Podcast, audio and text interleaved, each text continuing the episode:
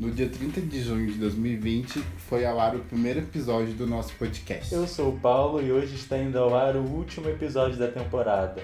Mas calma aí, a gente volta em março com muitas novidades e uma nova temporada. Pois é, e eu sou o César e o episódio de hoje vai ser uma retrospectiva rápida de grande parte do que rolou em 2020.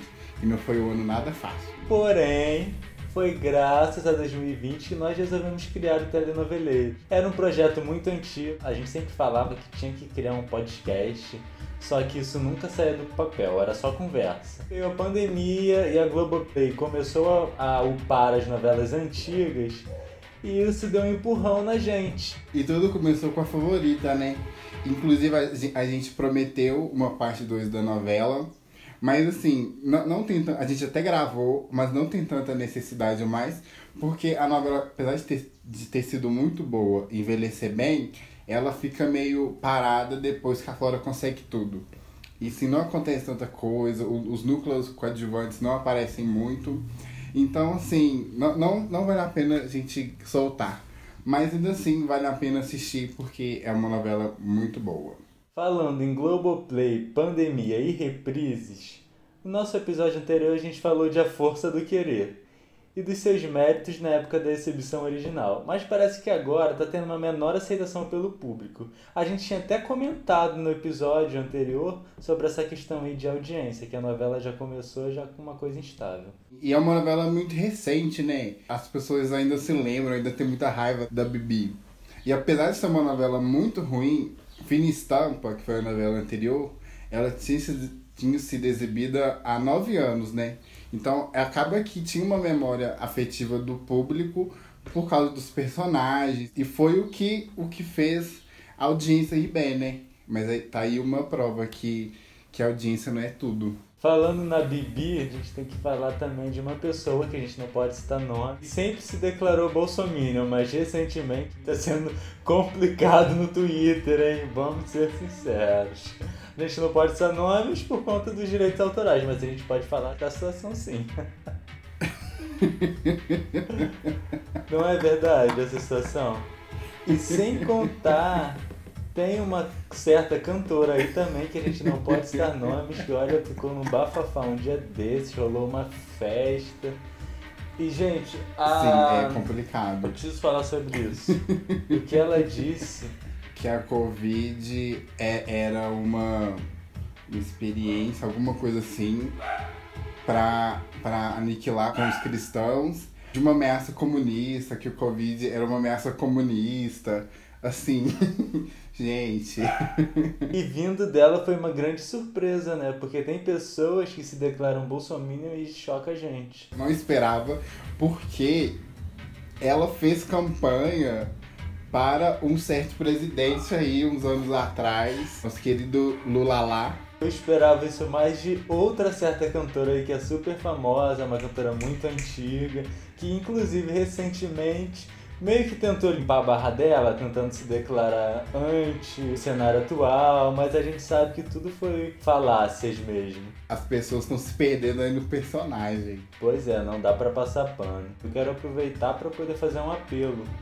Olha, fiquem em casa. A Covid-19 não acabou. Nesse Réveillon eu vi um bando de gente aglomerada e as pessoas perderam a vergonha e estão se exibindo mesmo. Nós estamos numa segunda onda, muito maior que ano passado, não dá para brincar. Eu sou do Rio e o que mais teve no Rio foi gente na praia de Ipanema, que eu não preciso nem citar aí que vocês sabem. Quem está sempre ativo nas redes sociais, no Twitter, sabe que as pessoas perderam o pudor e isso é egoísmo. Isso é você olhar apenas para o próprio umbigo e esquecer que tem pessoas perto de você que é do grupo de risco. Não precisa ser idoso para ser do grupo de risco, não. A pessoa pode ter doenças crônicas isso é um egoísmo tremendo de quem faz esse tipo de coisa. Exatamente. A gente tem um governo extremamente despreparado, que não tá nem aí pra pandemia, né? A gente vê todos os dias na, na televisão aí. Não tem uma previsão de vacina, não tem nenhum projeto, nenhum calendário, nem nada. O que está acontecendo são os prefeitos de cada cidade estão aí se organizando para fazer uma vacinação, porque vindo do governo federal não tem nada. Então, assim, o mínimo que a gente pode fazer é ficar em casa, Quem não puder ficar em casa, que a gente sabe, a maioria dos brasileiros não pode se dar o luxo de ficar em casa, tem que trabalhar. Usa máscara, álcool em gel, o distanciamento social, porque essa segunda onda já veio com força. E o resultado dessas festas que estão acontecendo em janeiro, a gente vai ver mais pra frente. Eu não tenho empatia com quem aglomera, não, hein? Empatia zero. Sim, as pessoas no Twitter falando, né? É, que tem que ter empatia. Zero empatia. Mas tava pra praia no ano novo. E a gente tá perdendo aí muitas pessoas maravilhosas com esse vírus.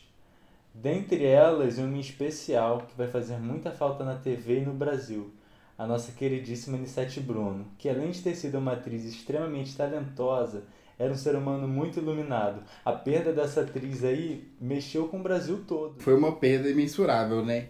E assim, e o mais triste de tudo é que ela passou o tempo todo isolada. Os filhos blindar, blindaram ela muito por causa dela ser do grupo de risco e tudo mais mas ela recebeu uma visita de um parente que estava assintomático. E assim, e é muito triste isso, né? Por causa de uma, uma simples visita, uma visita inocente de uma pessoa, aconteceu isso, né? E as pessoas não têm tanta noção. Acho que, que, que tem que acontecer. Assim, é muito triste ver isso. Que acaba que, acaba que, para as pessoas terem algum pouco de consciência, tem que acontecer com, com alguém próximo. A gente não deseja isso para ninguém, mas acaba que para algumas pessoas tem que acontecer coisas assim para poder acordar que esse vírus é uma coisa séria e tem gente morrendo todos os dias, os, os hospitais estão lotados, os médicos, os enfermeiros, está todo mundo esgotado, gente. Então, é isso daí. E quem foi criança nos anos 2000 teve a infância muito marcada pela Dona Benta, né? Mas não acaba, não acaba e nem começa aí. A dona Nicete viu personagens incríveis e marcantes. Era uma atriz muito versátil. Do mesmo jeito que ela viveu a perua Juju de Mulher de Areia, ela viveu a doce e inteligente Dona Iná, da vida da gente. Dentre muitas outras personagens aí. E uma coisa que é muito engraçada da Nicete, ela não fez muitas vilãs. Ela fez acho que uma só em, em acho que O Amor Está no Ar de 97 é, é, é uma curiosidade aí. E fica aí a nossa pequena homenagem para ela. E para todos os outros, para todas as pessoas que perderam familiares também dessa doença horrível. Esse episódio ele é mais curtinho, é um fim de temporada. Mas em março nós vamos ter muitas novidades, um visual novo, temas novos. E principal, a volta das novelas, né? Que estão em hiato aí. E eu tô muito ansioso pela volta. Tô muito cansado de reprise. Já deu.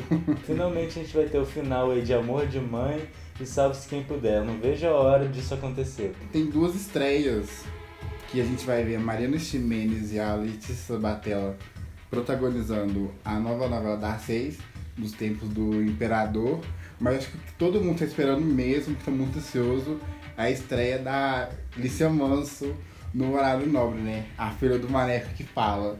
A expectativa para um lugar ao sol tá grande, a sinopse ainda não saiu, tá saindo coisas assim meio jogadas. Até o próprio elenco da novela mesmo, acho que não saiu o elenco todo, todo escalado, mas isso é tema pro episódio inteiro. E a gente tá muito ansioso pra essa novela estrear Mas o que a gente pode dar uma adiantada é que vai ter Cauã Raymond, é, Aline Moraes. Aline Moraes sendo vilã na hora nobre. Vilã. Será que vem aí uma pior que a Silvia? Sim, e o Cauã, gêmeos, né?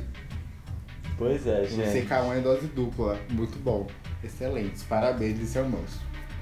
E a gente também vai ter que lançar um podcast sobre o remake de Pantanal, que parece que vai acontecer mesmo, hein? Vai vir aí, hein? A gente vai.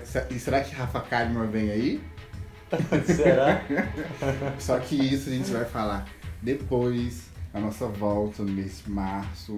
Então a gente fica por aqui e em março nós estamos de volta. Sigam a gente nas redes sociais, ouçam nas plataformas de streaming no Deezer, Spotify, Apple, Google escuta os episódios antigos, tem muita coisa boa. Tem que fazer aquela maratona, né? Sim, a gente recomenda principalmente episódio de Fina Estampa episódio Vale Tudo, que são, tá no nosso top 2 de melhores episódios. E assiste lá também o Dia Favorita, que foi onde tudo começou. Sim, o nosso episódio número 1. Um. Temos Pois muito é. carinho por ele. Temos. Bom, gente, então nós nos vemos em março e até a próxima. Um beijo e até março.